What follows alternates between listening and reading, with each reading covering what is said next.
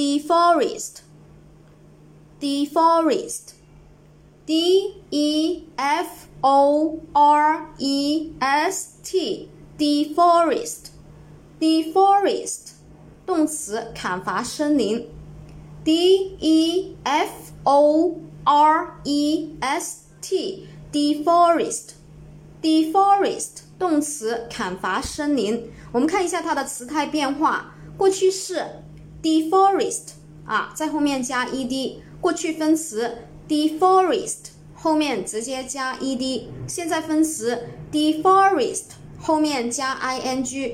第三人称单数 deforest 后面加一个 s 给它就可以了啊。下面我们重点来说一下这个常用单词的记忆方法。